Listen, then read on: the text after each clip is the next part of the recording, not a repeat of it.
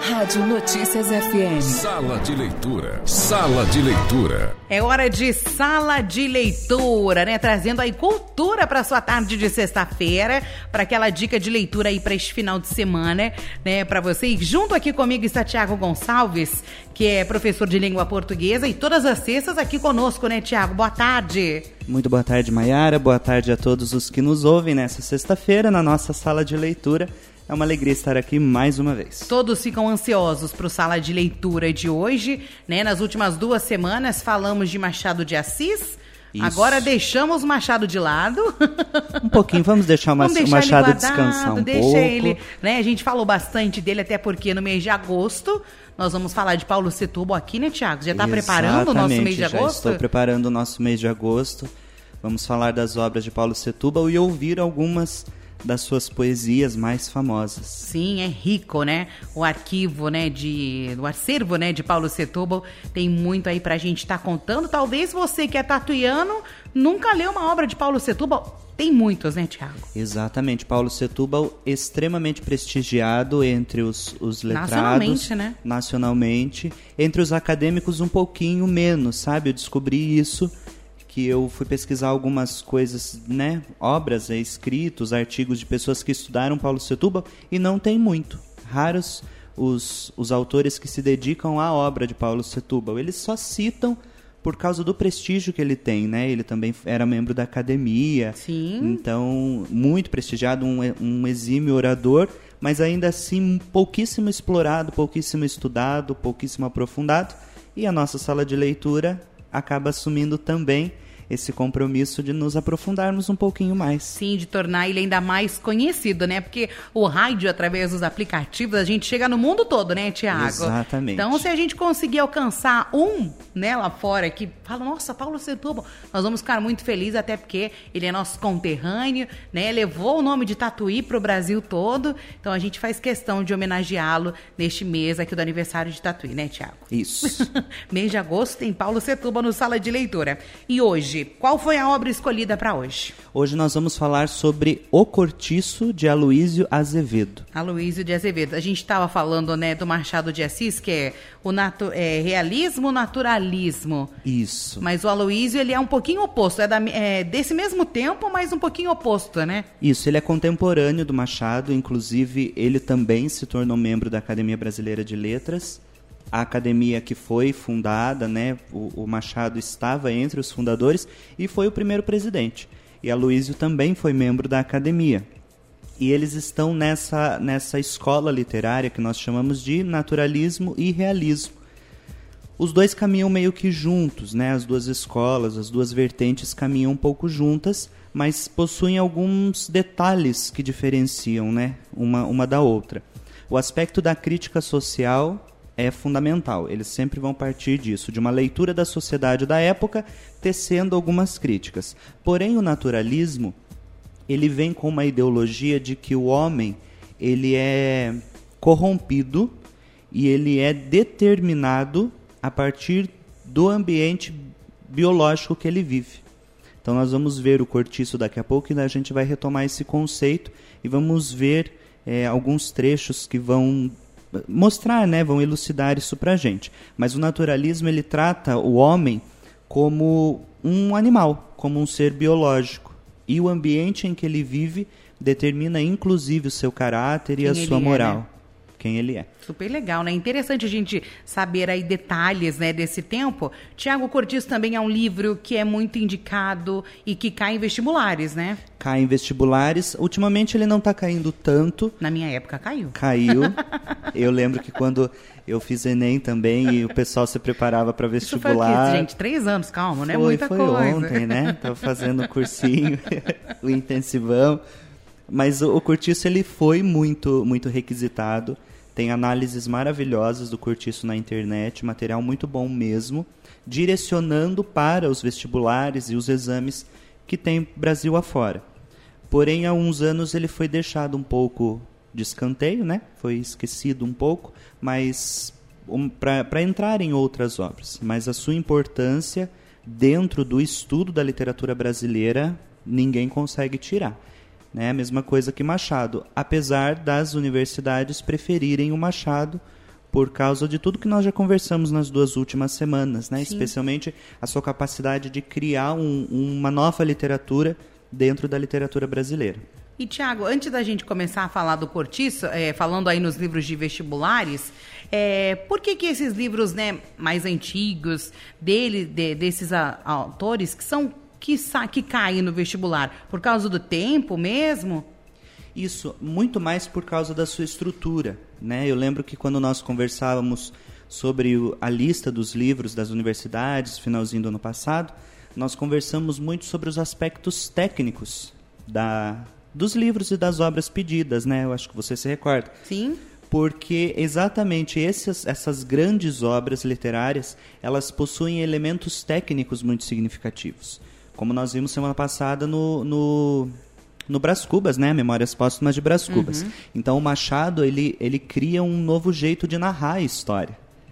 Então, por causa desses aspectos técnicos, seja de narrativa, seja de de léxico, né? Como nós vimos lá, nosso primeiro livro foi Grande Sertão Veredas e o, e o Riobaldo ele tinha a linguagem do sertanejo, daquela região específica, tanto que nós falamos que o Guimarães Rosa criou um português dentro da língua portuguesa, Sim. né?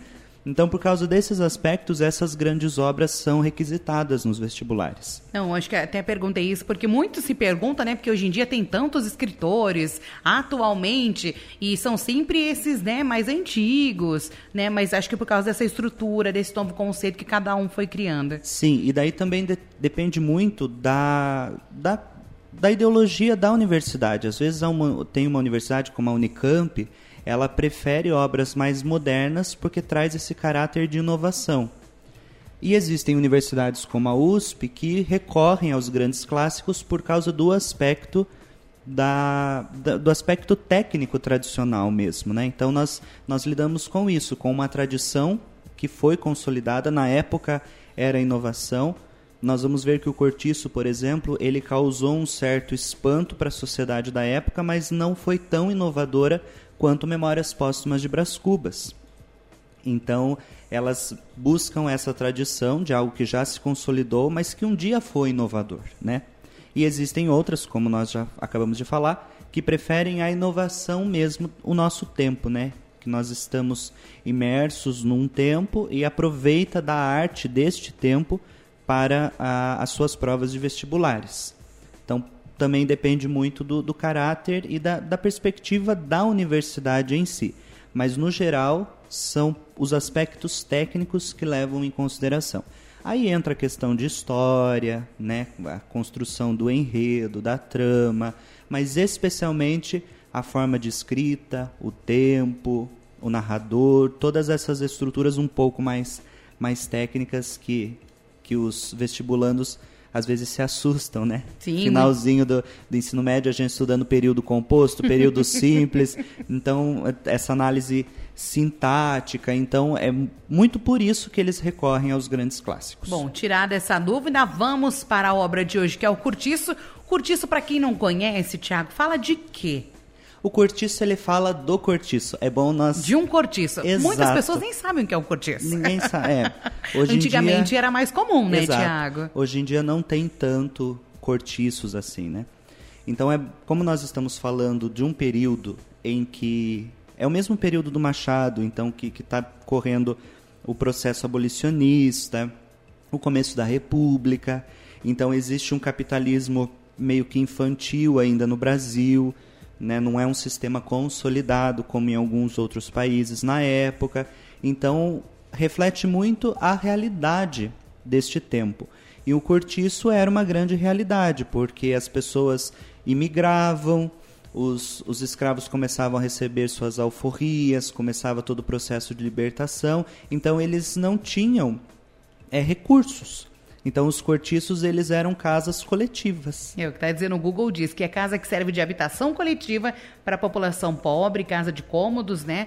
Então isso é um cortiço para quem não sabe. Isso é um cortiço e é muito interessante porque a história do cortiço é sobre o cortiço. Então o primeiro aspecto para quem for ler o cortiço levar em consideração que o protagonista da história é o próprio cortiço. Não é uma pessoa, né? Não é uma pessoa, tanto que ele é visto como um organismo vivo. Então ele é visto como um, quase que um bioma. E o Aloysio ele vai descrevendo o cortiço como se ele fosse um bioma mesmo, com um organismo vivo, onde as coisas vão se desenvolvendo, onde as, as pessoas que estão ali dentro daquele organismo também vão se desenvolvendo e vão se determinando por causa dele, como nós já falamos quando explicamos o naturalismo. Então, o cortiço, sendo esse organismo vivo, ele vai determinar até o caráter das pessoas que moram ali. Legal. E o que, que você preparou aí pra gente já começar falando que eu já tô super curiosa. Imagina quem tá ouvindo a gente, então, para conhecer um pouco mais de Aloysio de Azevedo com o cortiço. Nós podemos começar lendo um trecho em que ele define o cortiço, levando em consideração essa, essa perspectiva de organismo vivo como se fosse uma floresta. E naquela terra encharcada e fumegante, naquela umidade quente e lodosa, começou a minhocas a esfervilhar, a crescer um mundo, uma coisa viva, uma geração que parecia brotar espontânea ali mesmo daquele lameiro e multiplicar-se como larvas no esterco. Então ele vai falando disso porque ele traz muito a realidade daquela, daquelas pessoas. Então, uma sociedade pobre, né? O cortiço, como nós acabamos de ver, o lugar onde se recolhem pessoas pobres, onde moram pessoas pobres, né? Não, não necessariamente tem o caráter social, é um lugar onde as pessoas moram, pagam aluguéis, tudo. E nessa, nessa vontade do Aloísio, própria do naturalismo, de fazer com que as pessoas sejam tratadas até mesmo como animais, ele coloca o, o cortiço dessa forma, como um lodo aonde os vermes, aonde toda aquela, aquela raça que, que é quase comparado a, a verme de tão pobre, de tão miserável, brota e ali se reproduz e ali vive e convive. Então, como o Tiago falou, o Cortiço ele não tem um personagem só, né, Tiago? Não. É, é um Cortiço e passam muitos personagens, Muitos. né? Aí nós temos dois núcleos, né? Nós temos duas perspectivas. Então nós temos a perspectiva social e a perspectiva sentimental. A perspectiva social a gente vê em João Romão, que é um português que veio para o Brasil e se instalou ali naquela região onde estava o Cortiço. O Cortiço ele, ele tem como cenário maior o bairro de Botafogo, no Rio de Janeiro. Então, que tem uma natureza exuberante também para trazer esse caráter naturalista. Inclusive, até o sol se torna um personagem dentro disso, porque fala que o sol do, do litoral americano fazia com que as pessoas ficassem animalescas, sabe? Que despertava o instinto, as paixões das pessoas por causa do sol, né? Reforçando isso. Porque o autor naturalista ele vende um conceito e ele vende essa ideologia. Então toda essa obra está a serviço dessa desse conceito e dessa ideologia de que o homem é determinado pelo seu meio biológico, né? E daí nós temos João Romão, que vem e daí ele se instala ali, ele é um comerciante e ele é o dono do cortiço, ele é dono de uma pedreira onde muitos moradores do cortiço trabalham e ele é dono de uma taverna onde os moradores do cortiço e trabalhadores da pedreira gastam. Então fica naquele ciclo porque fica um ciclo de dívida, então ah, trabalha na pedreira, Mais gasta. mas gasta na taverna, que é do mesmo dono da pedreira, e mora no cortiço, que é do mesmo dono da taverna e da É, é pedreira. um ciclo. Exato. E o João Romão, ele representa bem essa sociedade do século XIX, como nós conversamos, que está com o capitalismo um pouquinho iniciante, aonde o explorador mora junto do explorado. Por quê? Quando o leitor for, for se encontrar com o João Romão e todo o cenário, ele vai perceber que ele mora numa estalagem junto do cortiço. Então ele, ele está numa classe social acima daqueles que moram no cortiço, mas ele ainda mora junto deles. No mesmo lugar, No praticamente. mesmo lugar. E ao lado da estalagem do João Romão tem um palacete de um aristocrata que é um comerciante, mora com a sua família ali, que é o Miranda, e que já está numa, numa classe social acima do João Romão. Então é muito interessante porque fica todas, todas essas classes convivendo de uma, de uma maneira, não vou falar harmoniosa, mas que moram juntos, que convivem muito. Né? Tanto que um dos, uma das preocupações do Miranda é que o cortiço está crescendo demais. Então tem, tem um, até um trecho do livro em que as pessoas saem do cortiço do, do João Romão e vão para um outro cortiço, chamado Cabeça de Gato. Então eles, eles vão para um outro cortiço porque o cortiço está crescendo demais e acaba virando uma avenida, uma vila.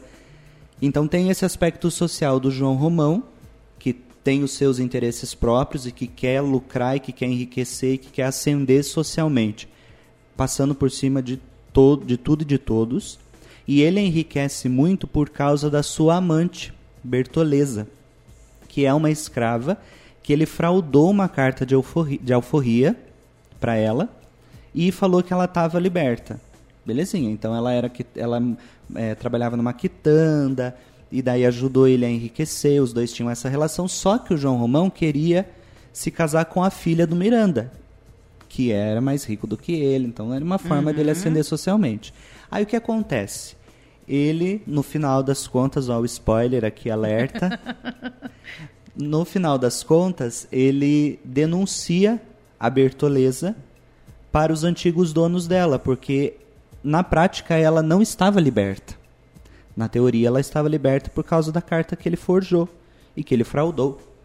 Então ele denuncia e daí os donos vêm atrás dela para pegar ela com a polícia e daí, por ela perceber todo esse esquema de traição dele, ela acaba, ela acaba se matando.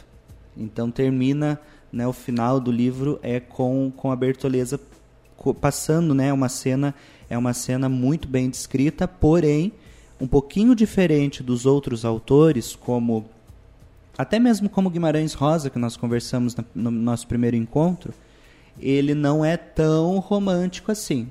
Então não é uma morte tão poética. Então o leitor já se é prepara. É meio trágica, né? É um pouco trágica. Ela tem uma questão, ela tem um drama, mas é, ela não tem tanto romantismo e é uma descrição um pouco grosseira. Mas não porque o Aloísio não tinha habilidade de escrita, mas é porque, como nós já conversamos, era próprio da escola literária que ele fazia parte, né? O naturalismo. Então tem esse aspecto social dessa relação do João Romão com o cortiço, com os moradores, com o esquema, tudo. E tem a parte sentimental que daí acontece dentro do cortiço, que é o Jerônimo, que ele é também um português, casado com Piedade, só que ele se apaixona por Rita Baiana. Então Rita Baiana era uma mestiça e ela trazia toda a sensualidade.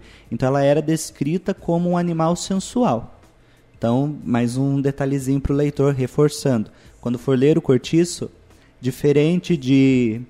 Até mesmo Machado, que, que descreve, né, quando Bentinho descreve a Capitu, uhum, com os olhos de ressaca. De, é, de ressaca, de cigana oblíqua e dissimulada, ou todas as descrições que o Reobaldo fazia do Diadorim, que é tudo muito poético, as coisas em Aloísio não vai encontrar isso. Ele é mais essa parte animal, né? Animal, ele vai comparar as pessoas com, ele vai falando que tem olhos de touro, que parece uma cabra desenfreada, e ele é exatamente para trazer esse caráter animalesco.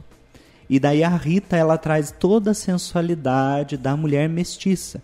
Que aqui também abrimos um parênteses, é outra, é outra temática que o Aloísio aborda muito no Cortiço, que é a questão da mistura das raças. E ele, na, na, na, ideologia dele, a mistura das raças trazia um, um, um quê de, de deturpação da sociedade, sabe?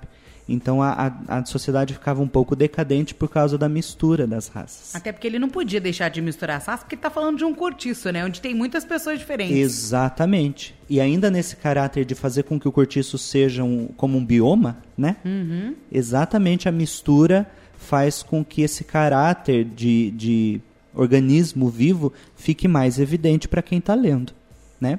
E daí tem a Rita Baiana, como nós, nós estamos conversando, que ela é a sensualidade, e o Jerônimo se apaixona por ela. Mas ele é casado com a Piedade. Mas ele é casado com a Piedade. Só que ele não, ele, não, ele não tem uma relação com ela de amor.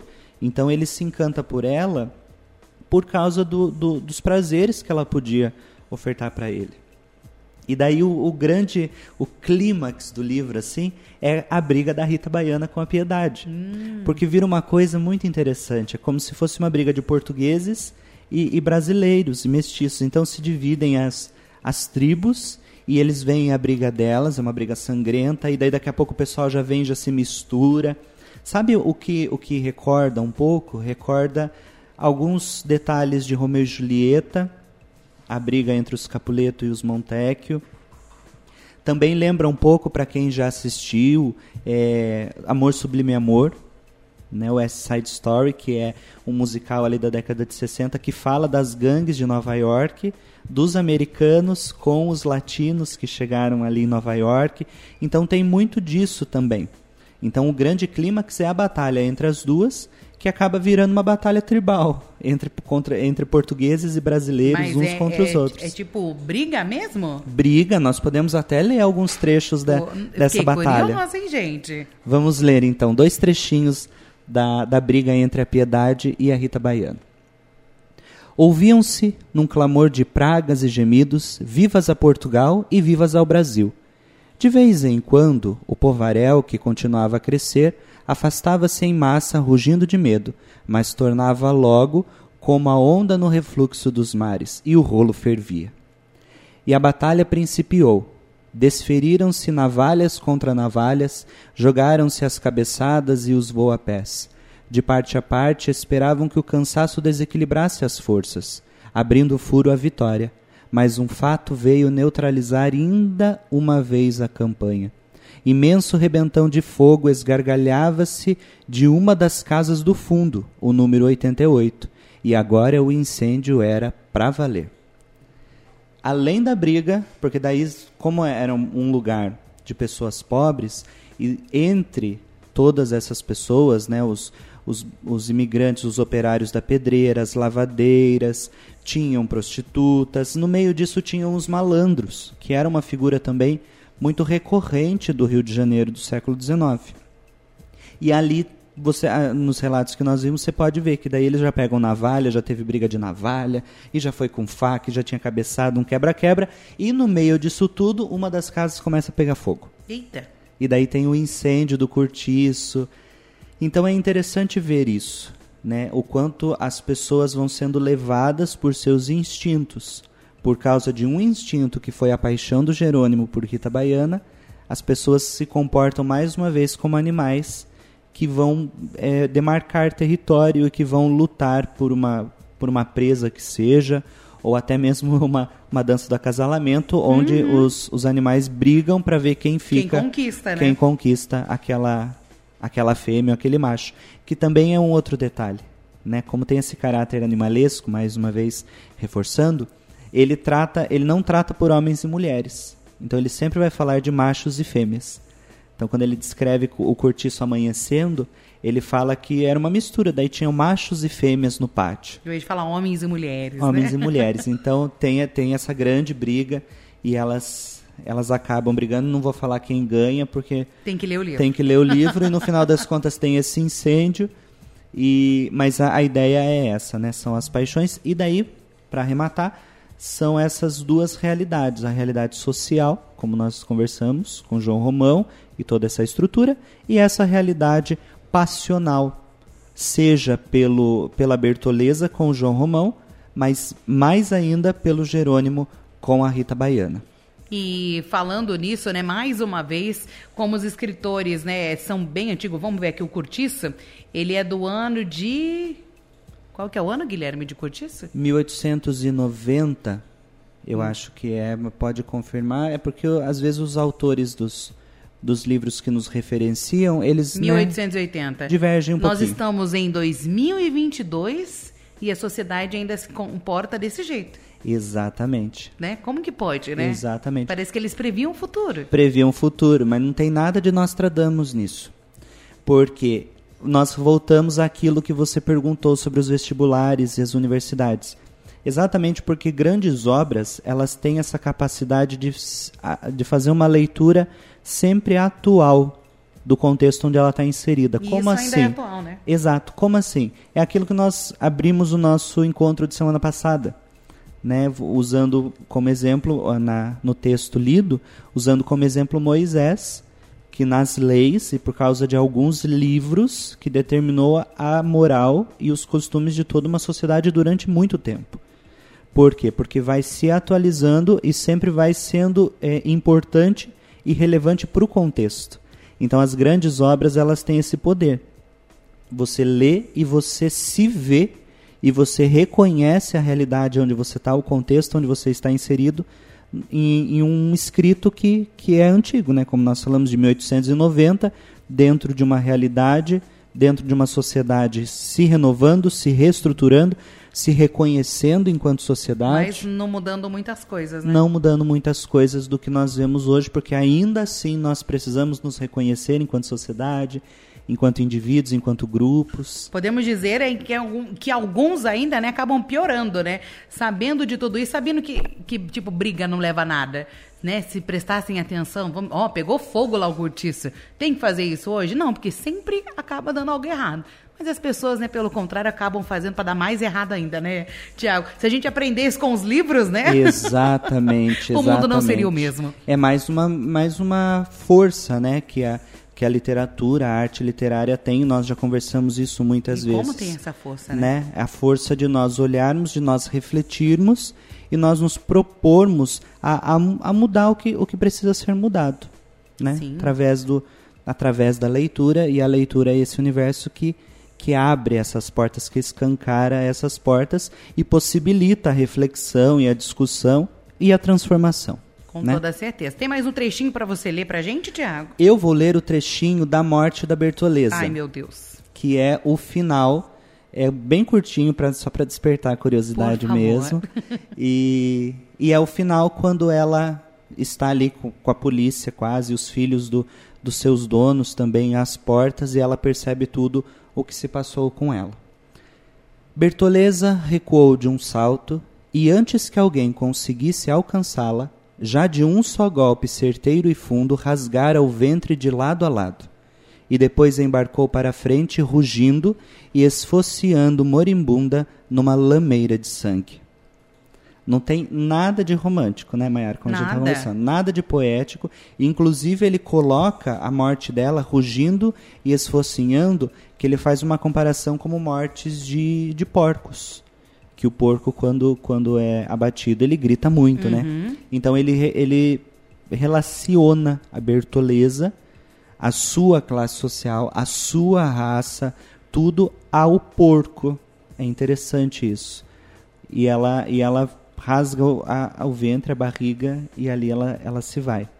Percebendo Ixi, essa trágico. transição, é trágico. E é isso que o leitor tem que esperar de, de O Cortiço primeiro o narrador ele não ele é um narrador onisciente então ele é em terceira pessoa ele vai contando as histórias de fora mas o caráter onisciente permite que o narrador entre na cabeça dos personagens consiga decifrar os sentimentos das personagens. O tempo ele é muito linear. Eu acho que de todas as vezes até mesmo quando nós conversamos sobre as obras postas é, pedidas né pela, pelos vestibulares eu acho que essa obra é a obra mais linear que nós já conversamos. Então ela tem um começo, ela tem um meio, ela tem um e fim. Ela tem um fim, ela não fica uma segunda temporada. Não tem uma segunda temporada e não tem também é, pontas soltas. Então a gente não está conversando sobre uma coisa e daqui a pouco do nada mudou de assunto e voltou. O que então, as outras obras faziam O que as isso, outras né? obras faziam por serem é, obras de memórias, né? E os narradores lembrarem o que acontecia. Então essa não. Essa o narrador conta de fora e tem um começo, meio e um fim. E um fim um tanto quanto previsível, né? Porque vendo tudo isso, conforme a história vai se desenrolando, você já vai percebendo que vai dar alguma coisa errada. Uhum. Sabe? Aquela, aquela, aquela trilha sonora de suspense que fica no fundo, assim, que você sabe que a qualquer momento a bomba vai explodir. é isso que você pode esperar de O Cortiço uma obra que, que tem essa linearidade, uma obra muito, muito fácil de se ler por causa disso. Uma obra muito fácil de se ler também por causa da linguagem. Então é uma linguagem muito fácil. Apesar de, de trazer um pouquinho desse, desse português mais culto, né? até porque a Luísa Azevedo, é bom abrirmos esse parêntese, ele foi um dos primeiros autores brasileiros a viver exclusivamente da sua escrita. Tem até um, um, um, crítico português da época dele que falava que ele conseguiu comprar o pão com a sua própria pena. Mas as, as letras no Brasil ainda só dava para comprar o pão, a manteiga já não a manteiga não dava, então era, era o pão. Mas ainda assim, o Aloísio é um exemplo de um autor que conseguiu viver da sua escrita. Então, ele transitava muito. E por transitar muito e por viver da escrita, acaba desenvolvendo uma técnica muito, muito refinada. Então, por mais que a linguagem de cortiço seja fácil, ela ainda traz algumas, algumas estruturas que remetem a esse português mais culto, mas não é nada que vai atrapalhar a leitura, não é nada que vai deixar a gente confuso, como nós vimos em alguns outros autores, até o próprio Machado às vezes acaba fazendo umas descrições e umas estruturas que deixam a gente um pouquinho confuso, né? Mas o Aloísio não. E o Aloísio ele não tem só romance naturalista. Então o Cortiço é o seu principal romance, mas ele tem diversos outros romances que são esplêndidos e que ele vai transitando, porque como ele vivia da escrita, ele escrevia obras mais densas, mais pesadas, mais consideráveis, mas também escrevia os dramalhões e os folhetins para o povo passar o tempo, para o povo se entreter. Para todos os gostos. Para né? todos os gostos. Então ele tinha essa habilidade. Aí depois de um certo tempo ele se tornou cônsul, então ele entrou para a diplomacia. Então não tinha mesmo como associar a escrita do Aloísio, por mais que seja no cortiço um pouquinho simples, não tem como associar com uma, uma escrita simplista uma escrita pobre, o que não é. Então nós vamos entender mais fácil, até por causa dessas relações que ele vai fazendo com animais, a gente até acaba a gente acaba ficando um pouco incomodado. A gente começa o cortiço e é interessante a experiência, porque a gente começa o cortiço rindo de como ele descreve as pessoas como animais. Mas conforme vai passando, vai gerando um certo incômodo. Porque ele vai deixando cada vez mais evidente, mais explícito o fato do ser humano ser um verme. E essa, essa palavrinha é muito recorrente no cortiço e vai gerando na gente um incômodo. Né? É porque nós somos seres humanos, né? Exato. A gente não quer ser comparado a um verme, né? Exato. É muito interessante porque ele, ele traz os instintos mais profundos do, do ser humano que se tornam animais e acaba perdendo esse caráter, né? De humanidade. Então vira tudo vira bicho. E o problema é, é esse, vira verme porque não é, não é uma miséria pessimista que nem o Brás Cubas tinha semana passada né? Que ele olhava para a vida dele. É por causa de defeitos e Exato. qualidades que todo é, mundo tem. É. Ele, ele olhava para um olhar pessimista, mas um pouquinho filosófico. O Aloísio não. O Aloísio ele traz a miséria da, do ser humano assim escancarado mesmo. E o quanto os nossos instintos, se não bem, bem ordenados, podem fazer com que a gente vire bicho. Sim. Então é, é interessantíssimo. E foi o que causou meio que um rebuliço na época porque as críticas foram tão grandes à sociedade. Imagina isso naquela época. Exato, à burguesia.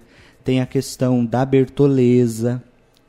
Né? Então, tudo isso causou um certo, um, um certo frenesi, né? Um, um, incômodo muito grande entre a burguesia da época e deve causar em nós até hoje, como você falou, né? da questão da atualidade desta grande Sim, obra. É bem antigo, né? Mais de mil anos, mas ele é muito atual até hoje. Sim, né? sim. Ele é de uma atualidade extrema. Então vale muito a pena e é aquilo que nós já conversamos um dia. Ah, vou começar a me aventurar na, na arte literária, mas eu não quero ler aquela literatura muito muito fácil, ou não quero ler coisa da moda, né? Porque ou não tem... gosto daquele romantismo é, bonitinho. Ah, eu não gosto daquela coisa melosa, não sei o quê. Começa pelo cortiço. Vai ser uma leitura fácil, uma leitura dinâmica, porque é muito dinâmico o negócio. É como, é, como o cortiço tem muita gente, muita coisa acontecendo. É interessantíssimo perceber isso. E começa por ele por causa da linguagem, daí vai se aprofundando e vai abrindo o leque, descobrindo outros autores e outras obras e outras formas de fazer literatura, né? Tem enquanto um, arte. Tem filme ou tem uma série do Cortiço? Tem, tem, né? Tem. O Cortiço tem um filme, se eu não me engano, que ele foi lançado na década de favor, 70, diretor. 80. Veja a data do, do filme pra gente, por favor. Mas que eu sei que a Rita Baiana é feita pela Beth Faria. Então, é um filme também super legal, assim, de... de O diretor tá de falando assistir. aqui. De 78. 78. 78 o filme, um filme muito bom. E é ele é muito fiel ao que se encontra no livro. Então não é um roteiro que se distancia muito do que o leitor vai encontrar né, nas páginas do Cortiço. Então tem o filme também para quem quiser se aprofundar ou assistir o filme, ah, me interessei. No livro tem detalhes a mais. Mas é, é uma coisa, você falou esse negócio de detalhes, né? Todo mundo lê um livro e fica ansioso para ver o filme. Exato. Né? Hoje, vamos dizer, hoje em dia, né? É, lança lá um livro, todo mundo compra, lê, fica imaginando. Na hora que sair o filme, você não vai conseguir assistir um filme de 10 horas para caber tudo que tá no livro, né, Tiago? Não, então muitas coisas são cortadas. Muito. Por isso que a gente sempre fala que vale muito a pena você ler o livro, depois você vê o filme, né? É isso. Aí você fala, nossa, não apareceu isso, nem aquilo que É. aconteceu. Isso é a parte mais legal quando a gente vê um filme de um livro que a gente já leu, né? É muito legal. Eu tô fazendo essa aventura agora. Né? Depois de 20 anos da saga, eu comecei a ler a saga Harry Potter. E daí o que eu faço? Eu termino de, de, de ler o livro, E já vai pro aí eu filme. recorro aos meus amigos e falo, vamos assistir o filme? Vamos. E daí fica fazendo as comparações e a gente percebe as adaptações que precisam ser feitas. Nossa, né? e de Harry Potter é bem grande, né? O- Exato. Tinha que ser umas 15 horas de filme. Imagine. e por causa da linguagem, porque a linguagem muda. Né? Sim. Então a, a, a forma como a arte precisa se comunicar, ela varia dentro dos estilos e dentro da estética e dentro de cada tipo de arte. Né? Então cinema, literatura, por mais que se relacionem, são artes diferentes e vão se comportar de formas diferentes. Mas é interessante a capacidade de se complementarem, né? Sim, então, para quem quiser, fica a nossa dica de hoje, né? O cortiço, o cortiço de Aloísio de Azevedo, que o Tiago trouxe para nós nessa sala de leitura, né? Procurem o Tiago, a Rádio Notícias nas redes sociais, né? Para dar uma indicação de um livro que você queira que seja comentado aqui no sala de leitura, né, Tiago? Exatamente, um livro que talvez você tenha curiosidade. Um livro que você gostou e que quer que a gente traga aqui também. Exato, também um livro que Para você que as pessoas gostou. conheçam, né? É, porque a proposta não é apenas ser uma, uma resenha, né? Ou ser um resumo do livro, né, Mayara? Sobre o que o livro fala. O livro fala sobre isso, mas a nossa proposta também é a gente avançar um pouquinho e, e refletir um pouco como o livro ele, ele se encaixa na, no nosso contexto, na nossa Sim. realidade, né? E tudo que está orbitando aquela obra. Até porque a gente comenta e a gente quer aguçar a sua curiosidade, né, para você procurar ler o livro. Ah, Maera, mas eu não posso comprar. Tem na internet hoje em dia a maioria desses clássicos, né, Tiago? Temos a nossa biblioteca municipal aqui em Tatuí, que fica ali para baixo do Alvorada, então ali na Rua Santa Cruz. Facinho você pode ir lá, faz o seu cadastro, pega o livro gratuitamente, leva para casa para ler e aproveita, né, e conhece um pouco mais da nossa literatura, que é tão valiosa, tão rica, né, Tiago? Riquíssima. E daí agora também não tem mais a desculpa de ah, eu tô lendo e não tô entendendo. Sim, Porque já vai contextualizado sobre a obra que te, que te interessou, né? sim, a gente já deu um, dá um spoiler, te ajuda a entender um pouquinho mais. Tiago, meu muito obrigada mais uma vez por estar aqui conosco no Sala de Leitura. Sexta que vem tem mais. Sexta não é ainda Paulo Setúbal, tá? Que a gente tem mais um- uma sexta de julho. Isso, tem mais uma cesta pro, pro professor se preparar melhor para esse, pra esse desafio, para toda a riqueza que é Paulo Setúbal, como nós Sim. já conversamos, né? Então eu quem agradeço a oportunidade, mais uma vez parabenizo a iniciativa da Rádio Notícias, do Blog Notícias, e semana que vem a gente traz mais um, para agosto a gente se encontrar com Paulo Setúbal. Falar de Paulo Setúbal. Tiago, muito obrigado, uma ótima tarde e até sexta que vem. Até sexta Deus que vem, quiser. uma boa tarde a todos. Boa tarde. Conversei com o Tiago Gonçalves, o nosso sala de leitura. Hoje, né, falamos aqui sobre o cortiço de Aloísio Azevedo. Sexta que vem tem mais sala de leitura aqui no blog pra você.